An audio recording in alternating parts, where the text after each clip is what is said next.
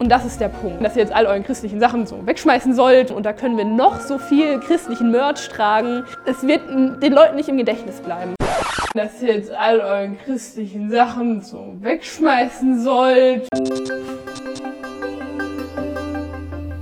Ihr kennt doch sicher alle diese Was würde Jesus tun Armbänder. Oder wir haben von Pace auch diese Du bist geliebt Armbänder. Sicherlich habt alle von euch so ein Kreuzkettchen oder ein Kettchen mit einem Fisch drauf oder in eurem Handy als Hintergrund ein Bibelvers. Und ich muss sagen, erwischt, ich habe all diese Dinge, außer vielleicht ein Kettchen mit einem Fisch dran, aber ich habe definitiv die volle Palette, auch wenn ich jetzt nicht alles auf einmal trage. Das wäre vielleicht auch ein bisschen viel. Ähm, ja, aber ich glaube, das gehört so ein bisschen zum Repertoire eines Christen dazu. Und ich würde es auch nicht missen wollen. Also ich will euch jetzt nicht sagen, tragt sowas nicht mehr, sondern ich will auf was anderes hinaus. Was ist das? Um euch das zu erklären, will ich euch so ein bisschen in die Vergangenheit zurücknehmen. Zu der Zeit, wo ich noch keine Christin war, wo ich noch nicht an Gott geglaubt habe und auch nicht wirklich was mit ihm zu tun haben wollte. Zu der Zeit, äh, ja, also zu der Zeit war meine beste Freundin äh, Sophia und Sophia war Christin. Und wie das so ist, wenn man sehr gut miteinander befreundet ist und man viel Zeit miteinander verbringt, bekommt man so das ein oder andere vom jeweils anderen mit. Und da habe ich bei ihr natürlich auch mitbekommen, dass sie sich ehrenamtlich in ihrer Gemeinde halt beteiligt. Sie war zum Beispiel bei der Jungschar, hat sie mitgeholfen oder äh, sie hat immer beim Jugendgottesdienst einmal im Monat in der Band gesungen oder auch mal andere Aufgaben eben mitgemacht, mitbegleitet. Und genau, da hat sie immer so davon erzählt und das mitbekommen. Und für mich war das voll so ein bisschen dieser Kulturschock, so, oh, sie ist Christin und sie ist nicht komisch. Äh, also sie war für mich der lebende Beweis, dass Christen halt auch cool sein können und dass äh, Christen auch letztlich einfach normale Menschen sind, jetzt nicht irgendwelche komischen, abergläubigen Hippies sind. Ich weiß nicht. Also irgendwie sowas. Es war auf jeden Fall so für mich einfach mal ähm, ganz gut, dass ich diesen vielleicht Kulturschock in Anführungsstrichen mal hatte. Und genau, dann hat sie mir das eben so gezeigt, ich habe es so mitbekommen und irgendwann bin ich dann auch mal neugierig geworden, weil ich so, hm, das ist ja vielleicht gar nicht so schlecht, ist ja vielleicht auch ganz cool. Äh, sie hat ja auch Freunde in der Gemeinde und so. Und dann, wie das halt so ist, bin ich halt mal mitgekommen. Bin ich mit zum Jugendgottesdienst gekommen. Genau. Und das war vielleicht dann der zweite Kulturschock, könnte man sagen.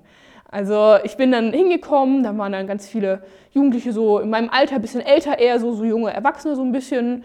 Und die waren am Freitagabend da und haben Tische aufgebaut und haben Zeug geplant und haben geprobt mit der Band und das alles gemacht. Und es war vollkommen freiwillig.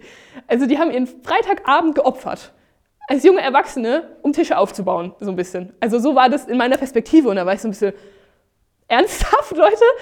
Also da war ich irgendwie total überrascht, aber das, also es klingt jetzt so ein bisschen negativ vielleicht, aber es war für mich total so, boah, die haben hier einen Grund, warum die hier sind. Die machen das nicht einfach so aus Jux und Dollerei. Also die, die kommen nicht einfach Freitagabend her und bauen Tische auf, sondern die haben einen Grund und die haben ein gemeinsames Fundament, warum sie hier sind und warum sie hier arbeiten und das machen und da Bock drauf haben. Und warum die hier so viel Zeit rein investieren. Ja, also es war total beeindruckend für mich, ähm, diesen, diese Motivation zu sehen in den jungen Leuten. Und das ist diesen Teil, den ich gerade erzählt habe, das ist ein Teil in meinem Zeugnis, der auch nicht fehlen darf. Also wenn mich jemand nach meinem Zeugnis fragt, wenn ich erkläre, wie, wie ich zum Christentum gekommen bin, warum ich Christin bin, ist es immer ein Teil, den ich erwähne. Und es ist immer ganz wichtig, dass dieser Jugendgottesdienst mit drin ist, zu dem ich ja dann auch öfter hingegangen bin und regelmäßig und irgendwann dann plötzlich auch Mitarbeiterin war, irgendwie, huch, genau, das ist ein sehr essentieller Teil und das ist so ein bisschen der Punkt. Das ist ein essentieller Teil in meinem, meiner Glaubensgeschichte.